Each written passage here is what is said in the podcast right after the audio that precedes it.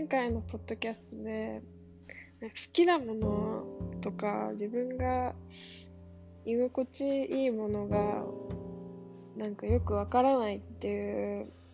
話をしたんですけどなんか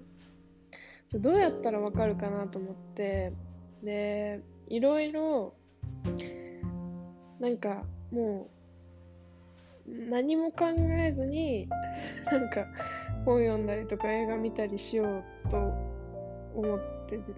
思って。で意外とそれって難しいというかなんかみんな普通にできるのかな？無意識できるのか分かんないけど私にとって結構すごく難しくて結構すごく結構すごく難しくてなんかそれっていうのもなんか頭の中を空っぽにするのがすごく難しいみたいになんかフラットな状態であの情報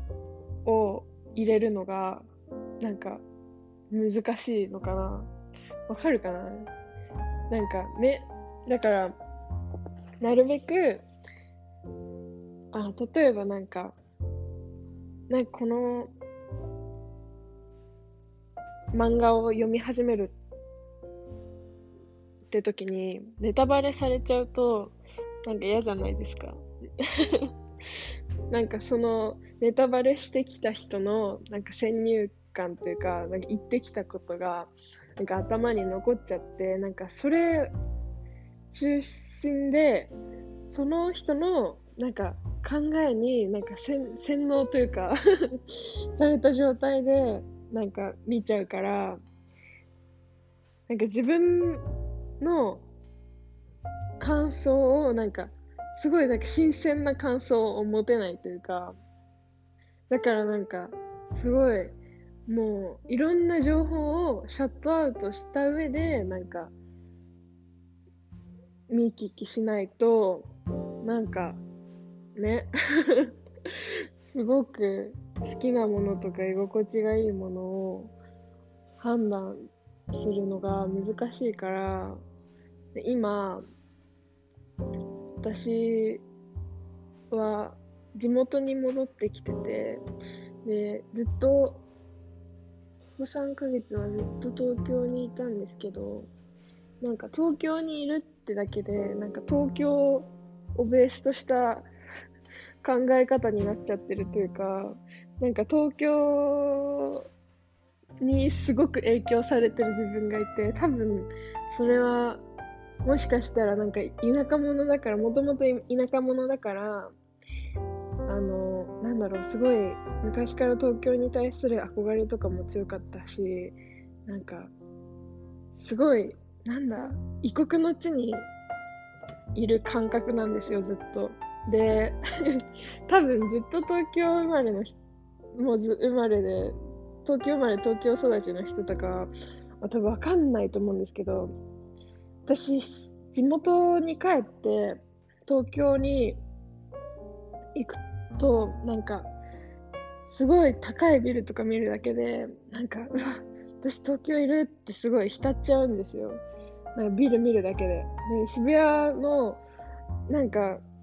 どうでもいいビルとか、なんか高いっていうだけで、なんか東京に、私東京にいるって思うんですよ。なんか、なんでですかね。で、それをなんか友達に言ったりすると、意味わかんないみたいに言われるんですけど、なんか、急に思うことがあるんですよね。私、東京にいる今って。すごい、なんか東京の影響をすごくもろに受けてる気がしてて、絶対そうなんですけど、なんか、なんでですかね、すごいフラットな状態で物事を考えられなくなっちゃうから、そう、地元に戻ってきてるんですよ。で、やっぱり地元に戻ってくると、なんかこうやって、ポッドキャストでも、すごいスラスラ言葉が出てくるし、スラスラ言葉が出てくるってなんか自分で言っちゃうとなんかなんか言葉が出なくなりそうで怖いけど そう話したくなるんですよすごい多分多分だけどみんなもあの東京生まれ育ちの人とかでもえ東京っていう環境の影響はめちゃめちゃ受けてると思うし私のそう今なんか自分がどうやってこれから生きていこうか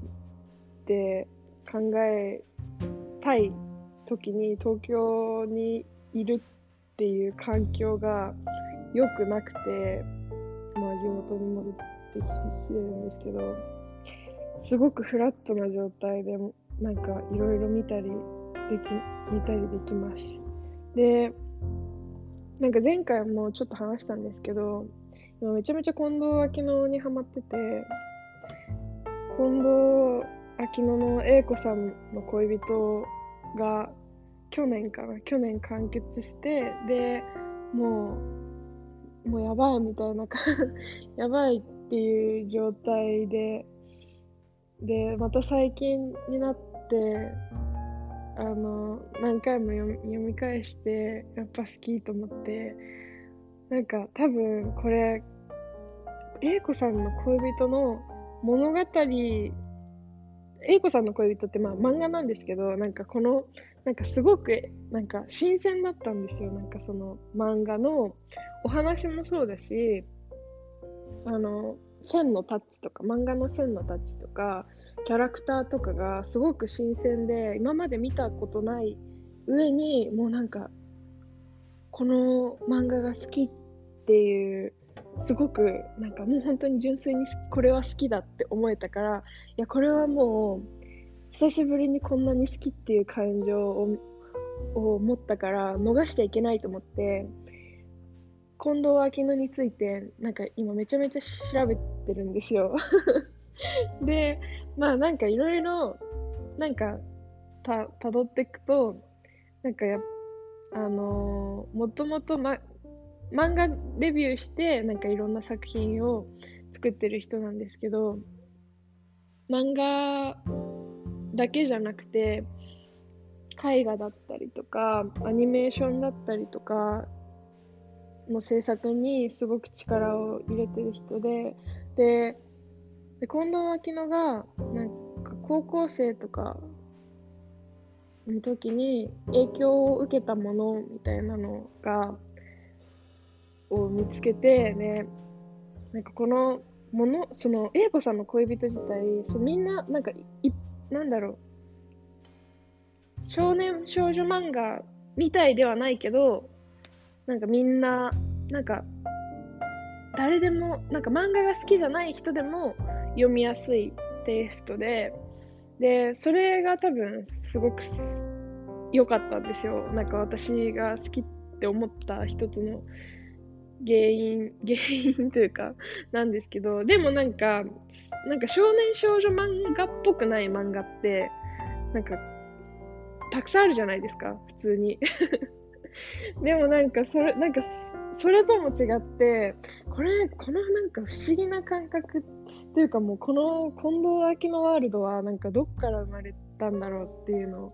そうその高校生の時に何を影響などんな影響を受けたかっていうのを見たらあのガロ系の漫画にすごく影響を受けてて近藤秋乃自体ガロのガロっていうなんだ月刊漫画月刊漫画？なんか少年少年ジャンプみたいな感じで月刊漫画でガロっていうのが2002年まで刊行されてたんですけど、で今は、あの、そのガロはもう終わっちゃってるけど、そのガロの、何？後、後継ぎというか、後継ぎ的漫画雑誌があって、アックスっていう漫画雑誌があるんですけど、なんか近藤秋乃がデビューしたのが2000年で、高校3年生の時に、その、すごくガロに影響を受けてたけど、なんかガロなんなんか合わないな。今、今思ったけど合わない。年数が合わない。2000年にデビューして、2002年にガロの観光が終わるんですけど、アックス、そのガロの後を継いだアックスっていう雑誌でデデビューするんですよ。アックスの新人賞でデビューするんですよ。で、まあいいや。年数とかの話はいいや。でもなんかそのアックスっていうガロガロ系の漫画のなんか面白いところててかガロってなんだよって話なんですけど そもそも多分ガロな聞いてて多分わかんない人もいると思う。ガロってなんだよって話をするとガロ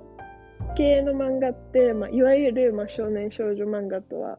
違うし結構内省的なんか精神世界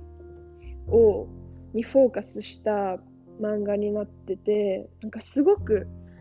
なんか人間味があってなんか暗いんですよ。人間の心の底にあるものをなんか描いた世界みたいな感じかな。でだからすごいあのまあ普通にホラー漫画ホラーホラーとかなんかホラーっぽい漫画でで少年漫画にもあるし少女漫画にもなんかなんかあるじゃないですか。私ち小中学生の時リボン読んでたけどリボンにもなんか1個ぐらいはなんかホラー系の漫画があってでギャグ系があってみたいな。でもなんかそのホラーの怖さとは違う違ってガロのなんか怖さじゃないや。なんか暗さって全然違ってなんか多分それはホラーって割となんかなんだろうなお化けとかあの外人間の外側にある怖いものみたいなのを描いてる私のもう超あ何？素人の意見なんですけど気がしてて私の中で。ででもなんかそのそれに対して画廊系の漫画っていうのはすごい人間の心の底を映し出したような漫画だからなんか人間味はあるしなんかわからんわからなくないというかなんだろうなまあくまあとにかく暗い暗いんですよ なんかでもなんかなんだろうなでそれがなんか心地いいというか、なんか漫画読んでるのに写真集読んでるみたいな気分になっちゃうんですよね。なんかガロ系の漫画読んでると。で、近藤秋乃はなんかそういう漫画に一番多分影響を受けてるから、まあ、他の漫画にも影響を受けてると思うけど思うというか受けてるって話してたんですけど、まあ、一番多分影響を受けてるのがガロでで実際にアックスでデビューしてるしでそう。で私も多分その近藤明乃の英子さんの恋人のどこに惹かれたかって、まあ、そういうなんか人間のすごく根本にある精神的なものを描いてる漫画だったから多分好きになったんですよね。で、すごくなんかあの何何回か読んでて気づいたのはあのー、英子さんの恋人ってまあ話英子さんの恋人もうなんだよって 思うよね 私、お話の予約するのめちゃめちゃ下手なんですけど、あの、英子さんっていう主人公の女の人がいて、英子さんが、その、ニューヨークに留学しに行くんですよ。初めの。なら、留学して、で、帰ってきたところから、その留学から帰ってきたところからお話が始まるんですけど、その留学に行く前に、英子さんにはなんか恋人がいてでそのそれは日本日本人の恋人なんですけど日本人その恋人とその留学に行く直前まですごく別れたかったのになんだなんかあの別れる別れを切り出す機会を逃してしまってなんかそのままずるずるずるずるなんか関係がつ切れてもないしなんか自然消滅をできてるわけでもないしみたいな感じでニューヨークに行っちゃってでニューヨークでもあの恋人だけどで恋人なんだけどなんかその日本に戻ってくる時になんか関係を切切れなかったというかなんかその曖昧な関係なまま日本に戻ってきちゃってでその2人の相手とまあ あの関係が続いちゃってるからなんかどっちど,、まあどまあ、どっちにしようって悩んでる悩む、まあ、恋愛漫画なんですけどなんかすごく特徴的なのが A 子さんのあの A 子さんがそのニューヨークから帰ってくるのが30歳29歳か。29歳の時にあのニューヨークの留学から帰ってきてで留学かな？わかんない。留学じゃなかったかも。なんかえ留学だったかな？わかんない。けどなんか帰ってきてニューヨークから帰ってきてであのニューヨークあの学生あ違う違う違う違う。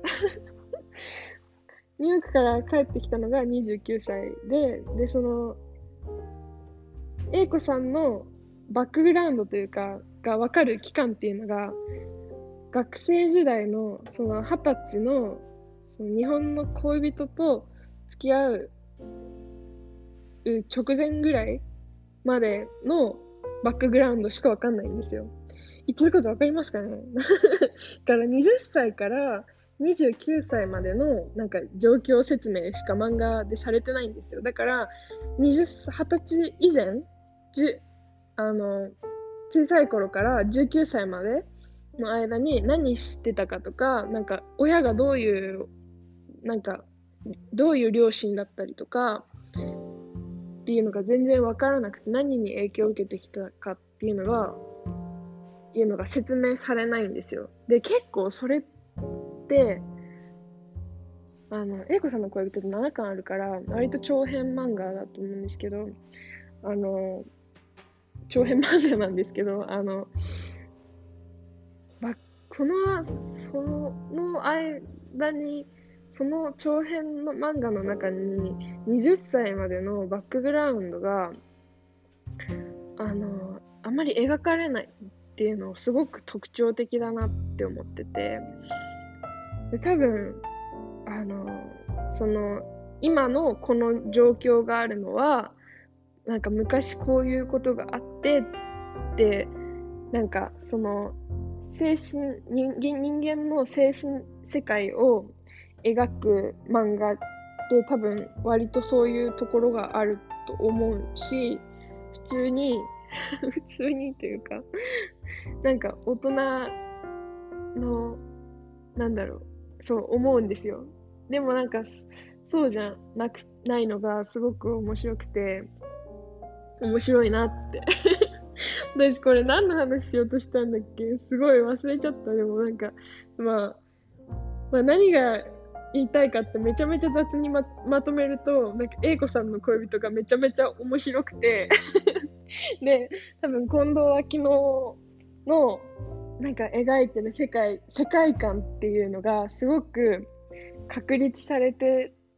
てでその確立された世界観にもうどっぷりハマっちゃってる現状なんですけどで今日話したいのは近藤秋乃の話じゃなくてあの近藤秋乃がそのガロ系の漫画に影響されてたからなんか私も絶対ガロ系の漫画好きだと思っていろんなガロ系の漫画を読み漁ってるんですよ今でまあ、基本的になんかそのいろいろ調べるじゃないですか。なんかどんな漫画がいるんだろうって調べると、なんか有有名というか、なんか最近でもなんかメディアに出てる人とかだと、三浦淳とか、恵比寿さんとかかな。なんかそういう感じの人が、たちが書いてる漫画なんですけど、なんか私がその、そういうなんかいろんな漫画家の人がいる中で、なんかいあの興興味を持った人たちはが割となんか女の人の書く漫画がやっぱ面白いなって私は思っててそのなんかうんそう面白いなって思ったからあのまあこれは多分です。これはしかも私今日話したい話あるんですよ。2回目なんですけどあのこれは多分なガロ系じゃないかも。でもなんかうん全然ガロ系じゃない。私が今日話そうとしてるの。でもなんかその私が近藤秋乃にハマってで女の人が描く漫画の世界っていうのにその少女漫画じゃない女性が描く漫画の世界っていうのにすごくハマってでそれ初めてだったんですよ。少女漫画少女漫画とかあのジャンジャンプジャンプっぽい映画なんか漫画はたまになんか読んだりしてたけどなんかそのすごくそのガロ系の漫画にハマったのが初めてだったから、まあ、こういう漫画の世界観があるっていうのを二十歳まで知らなかったんですよ。で、そう、そうなんですよ。で、で、すごく話が飛びます。で、あ、でもこれだけ話したい。ガロ系の漫画ってそもそも、あの、刊行されてた時代も、なんか大学生とか、なんか大学生を中心とする大人、いわゆる大人の世代が、なんか、ハマってた雑誌なんですよ。だから、子供も、全然子供向けじゃなくて、多分だから今私がそのガロにハマったっていうのは、割と、まっとうというか なんか、あの、読む、読むべき時期だったから、なんか今、そのガロのこと知れて、すごく良かったから、もうほんと近藤秋の大先生です。はい。で、今日話したいの全然そういう話じゃなくて、あの、違う漫画家の人と、あの、その人から影響を受けて、好きになったものの話をします で、高野文子さん、高野文子さんとかじゃない、高野文子っていう漫画家がいるんですよ。で、その人の漫画がたまたまその地元に戻ってきて、実家に戻ってきて、家にあって、で、今すごい漫画ハマってるから読もうと思って、もうなんか家の本棚にあったから、それを読んで、なんか面白いって思ったんですけど、これもうガロ系どころか、手塚治虫文化賞漫画大賞を受賞してるから全然正反対だそう。そうそれで高野文子のドミトリー・トモキンスっていうなんか科学者たちがあの同じ学生寮に住んだらなんかどういう話を私はそのするかなっていう話なんですよ。わかりますか？私のこのクソみたいな説明で。ドミトリー・トモキンスっていう寮があって、そこになんか昔の科学者、科学を勉強する学生たちが住んでて、その、私がもしその寮の寮母さんだったら、その科学者たち、昔の科学者たちとこんな話をしたいなというか、してただろうな、みたいな。結構さっぱりした漫画なんですけど、で、この漫画自体なんか物語ではなく、あの、本を紹介する漫画で、科学科学の本ってなんか、こういう面白いものがあるんだよっていうのを紹介してる漫画なんですけど、出てくるのが、友永慎一郎と牧野富太郎、湯川秀樹と中谷浮一郎の4人が出てくる。4人のあの科学者が出てくるんですけどなんか科学っていうと今すごくあのなんだ私は科学っていうと拒否反応を示しちゃうタイプなんですけど高校の時に理系の科目全部挫折しちゃったから科学とかにまあ科学とか理系はすごく苦手だし多分日本人の日本人って多分理系よりも文系の方がなんか簡単って思って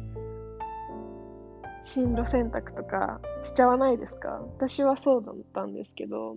多分科学ってもし日本の義務教育がもうちょっとちゃんとしてたら義務教育というかなんか教育機関がちゃんとしてたら私多分科学めちゃめちゃ面白いって思えたなってこの本を読んで、まあ、改めて感じたんですけどこれもまた話が飛びますね今日はなんか科学科学日本ってまあかそれ簡単に想像できると思うんですけど文系ってお金かからないじゃないですかでも理系って実験とかいろいろコストがかかるから、お金かかる、コストがかかるじゃないですか。お金かかるじゃないですか。だから日本の教育機関って、なんかお金、お金をかけたがらないというか、科学は、科学をみんなが、あのー、科学の道に進まないように、理系の道に進まないように多分、仕向けてると思ってるんですよ。で、実際になんか多分お金、なんか多分そのデータとかを見たら、科学に対、なんか科学の研究、科学というか理系科目の研究に出資する、日本が出資してる額っていうのが少なくて、多分、あの、日本の理系の学者たちは大変、大変だと思います。そう、だから多分私が文系を選んでしまったのは必然で、でも多分理系の科目って、あの、中学校まではすごい大好きだったし、面白かったし、と思ってたから、多分好きなんですよね。中学校の時とか、なんか、数学向けの、あ、違う違う違う違う、理系の、あのー、一般一般ピーポー、なんか学術書じゃなくて一般ピーポー向けの本ってなんかいろいろあるじゃないですか。なんかその中で数学にハマってた時に数学ガールっていうシリーズがあってなんか女の子たちがなんかひたすら数学について話し合うみたいなあの小説というかまあ教育系の一般書？みたいな分類なになるんだと思うけど、なんか、ハマってたなハマってたんですよね。で、まあ、今回のそのドミトリー・トモキンスもなんかそんな感じで、今ちょうどなんかもう一回ちゃんと、ちゃんとというか、なんか今からなんかゴリゴリに理系科目を勉強するのは、ちょっと無理が 無理、無理というか、なんか違うなって思うんですけど、でも、理系の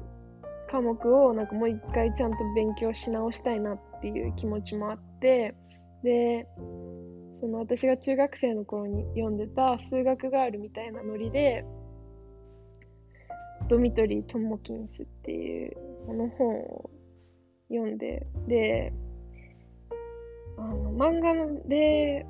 その科学者たちが、この本の、この漫画で紹介されてるその科学者たちのことについて、か、んん？なんだ？その科学者たち自体について説明してるわけではなく、なんか、その、科学者が学術書以外で、なんか一般一般ピーポー向けに あの、本を何冊も残してて、なんかその中で、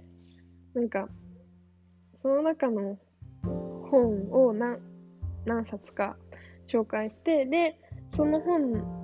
一つ一つの一節なんか面白い、その、高野文子が面白いと思った一節が載ってるっていう漫画なんですよ。で、私その中で、まあもう一回言うと、あの、その中に、だ、どんな、どん、どん、誰がいるかって、誰の紹介されてるかって、もう一回言うと、友永慎一郎と、牧野富太郎と、中谷浮吉郎と、湯川秀樹についてが書いた、あの、本が紹介されてるんですけど、その中で私が一番、あ、面白いと思ったのが、富、あ、違う違う違う、牧野富太郎の花物語っていう本が、随筆があるんですよ。で、その本、これ面白いと思って、で、なんか多分その、その、ドミトリー・トモキンスで紹介され、紹介仕方が面白かったっていうのもあるんですけど、63ページ。ちょっと待ってくださいね。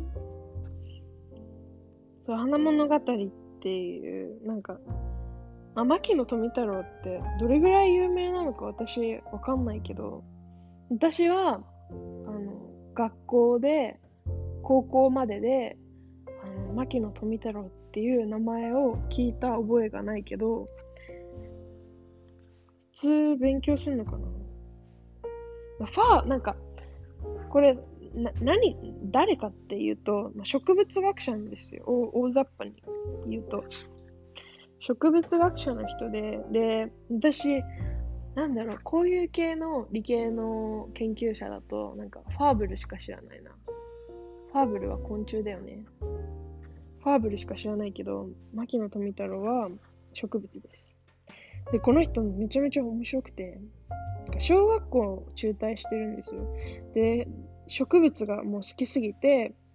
学校には、その小学校中退して以来、学校には行ってないけど、植物が好きだから、なんか自分で植物採集したりして、研究してた人なんですよ。で、もう、すごいじゃないですか。学校にも行かないで、植物をひたすら研究するって。で、なんか最近なんか小学校なんか学校なんて別に行かなくてもいいみたいに思ってる小学生とか中学生とかもなんかたまに見るけどなんか多分それとはまた違ってそのそういう小学校の中退の仕方とはまた違ってもう植物が好きだったから小学校には多分わかんない。勝手な想像だけど馴染めなかったかなんだかなんだかでやめ小学校は辞めちゃったけどもう植物が本当に好きだから植物についてひたすら研究してた人でもうなんかその随筆だから学術書じゃないからなんかすごいなんだろうその富田富太郎の、あの富太郎、牧野富太郎の、あの、そう、植物愛っていうのがすっごいもう、ひしひしと伝わってくるんですよ。で、このドミトリー・トモキンスの中で紹介されてる一節は、花物が、花物、違う違う違う違う、ドミトリー・トモキンスの中で紹介された牧野富太郎の花物語の中の一節があるんですけど、読んでもいいですか？どれだけ植物愛があるか読んでもいいですかね？読みますね。すごい短い文章なんですけど、なんか、なぜ花は匂うのかっていうタイトルで読みますね。花はなまっています。それらも、それなのに、花はなぜあんなに綺麗なのでしょう？なぜあんなに快く匂っているのでしょう？思いつかれた夕など、海辺に香る一輪の百合の花をじっと抱きしめてやりたいような思いに駆られても、百合の花は黙っています。そしてちっとも変わらぬ清楚な姿で、ただじっと匂っているのです。ボタンの花はあんなに大きいのに、桜の花はどうしてあんなに小さいのでしょう？チューリップの花にはどうして赤や白や黄色やいろいろと違った色があるのでしょう。松や杉にはなぜ色がある花がないのでしょう。あなた方はただ何気なしに見過ごしてらっしゃるでしょうが、植物たちは歩くことこそできませんが、皆生きているのです。ネムの木は夜になると葉をたたんで眠ります。羊羊草の花は夜閉じて昼に咲きます。豆の 豆は長い手を伸ばして付近のものに引き巻きつきます。一枚の葉も無駄にくっついてはいないのです。よくないですか？めちゃめちゃいいと思ったんですよ。なんかもう、花は、なんでこんなに匂っているのでしょう。なんであんなに綺麗なの？でもなんか、抱きしめてやりたいけど、花は黙ってて、清楚な姿でってもうなんか、恋人に対して話してるみたいな気持ちで植物について話してて、なんか、すごく、なんかもうこの人と話したいっていう気分に私はこの一節を読んでなったんですよ。で、私、昨日かな？昨日、あの、花物語を買って、で、今読んでる途中なんですけど、もう、愛が深いっていう 愛が深すぎて、なんか私もすごいなんか脳が活性化しちゃったっていうか、なんか興奮しちゃって、すごいこんなに植物に対してなんかもう、なんかもう愛爆発みたいな感じで、こんなの読んでていいのかな、私みたいな気持ちになって、これ誰かに話さないとこれ続き読めないと思って、まだ途中までしか読んでないんですけど、そう、話したくなっちゃったんですよ。で、私、今、これ好きだなって思って、菊の花の、菊の話っていう花物語の中に入ってて、この菊の話めっちゃいい。で、なんかこの菊の話の、なんか、なんか、あれなんですよね。この中に入ってるのは結構、あの、演説？演説を、あの、何？本、演説をまとめて本にしたみたいな感じかな、割と。で、なんか普通に多分書いたのもあるんだろうけど、演説が結構、ま、何個かあって、そう、その菊の、私がいいと思った菊の話も、なんか女子校でした演説なんですけど、なんかそこの最後のところになんかあの学生の皆さんに向けて最後にみたいな感じで話してるんですけどそこでなんかタバコを吸っては良くない。タバコは外物であるからどうか吸わぬようにお願いしたい。ってなんか言われちゃって富太郎に。私タバコやめるって思いましたもん。なんかすごいいいんですよ。もうなんか説明できない、なんか、好きなものって多分、なんか、説明したいから、こうやって話すじゃないですか。でも多分、なんかこの、なんだろう、私、なんかこ、これ好きなのよって話しても多分、なんか、もう言葉にならないぐらいの、なんか、時あるじゃないですか。今なんかそれで、多分なんかそのなんか私のこの気持ちは多分なんかこの花物語の中で、なんかもう植物愛爆発みたいな、なんか、あの、何？もうなんか、極めちゃった人のなんか話とか聞くと、もうなんか、なんかすごいっていうよりも、なんかもう面白い。なんかもう面白いっていうところまで来ますよね。何で話してんだろう、私。そう、なんか面白い、面白いですね。なんか多分、あこれを、なんかこの、なんだろう、面白いんですけど、なんか花の物語み読んでる最中なんか結構笑っちゃう、クスクス笑っちゃうんですけど、なんか多分この面白さって多分なんか伊藤潤二の漫画とかって皆さん読んだことありますか？で伊藤潤二っていうなんかホラー漫画家がいるんですけど、なんか伊藤潤二の漫画ってホラーなんですけど、多分なんか伊藤潤二自体がホラー大好きすぎて、もう、あの、何なんだろう、自分が想像した世界をなんかもう、もう完璧に、あの、紙に、紙の上で表現することを極めてる人だからもうなんか、ホラーなのになんか面白いっていうかなんかもうこれギャグの、ギャグの域だってなんか読んでる途中で、なんか多分私は思っちゃうんですよ。これギャグ漫画だって思ってるんですけど、伊藤淳二はギャグ漫画だって思ってて、で、なんか、そういう感じの要素が、あの、牧野富太郎の本にもあります。はい。めちゃめちゃおすすめ。けうん、おすすめ。なんか最近本を、なんか他にもなんかおすすめしたい本めちゃめちゃあるんですよ。だけど、なんかまだ、まだなんかその、なんかもう、ここまでなんか、わ、あのー、この人、だから正直言って、なんか牧野富太郎のことを知ったの自体、3日前ぐらいに知ったんですよ。でも、なんかもう話したいっていう気持ちの方が勝っちゃって、多分、これは、でもなんかすごい私にとってあ嬉しいことでもあって。あの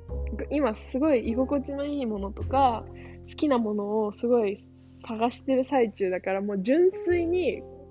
こいつのこと3日前に知ったけどマジで私こいつのこと好きみたいな。そうそういう感じです。私あのでそういう本まあなんか面白い本はたくさんあるけどなんかここまで好きってって思ったの久しぶりだったから近藤秋乃の近藤秋乃もすごい好きなんですけどなんかあの好きっていうのをなんか言葉に残しそびれちゃあ違う違う。言葉にはの残したかなんか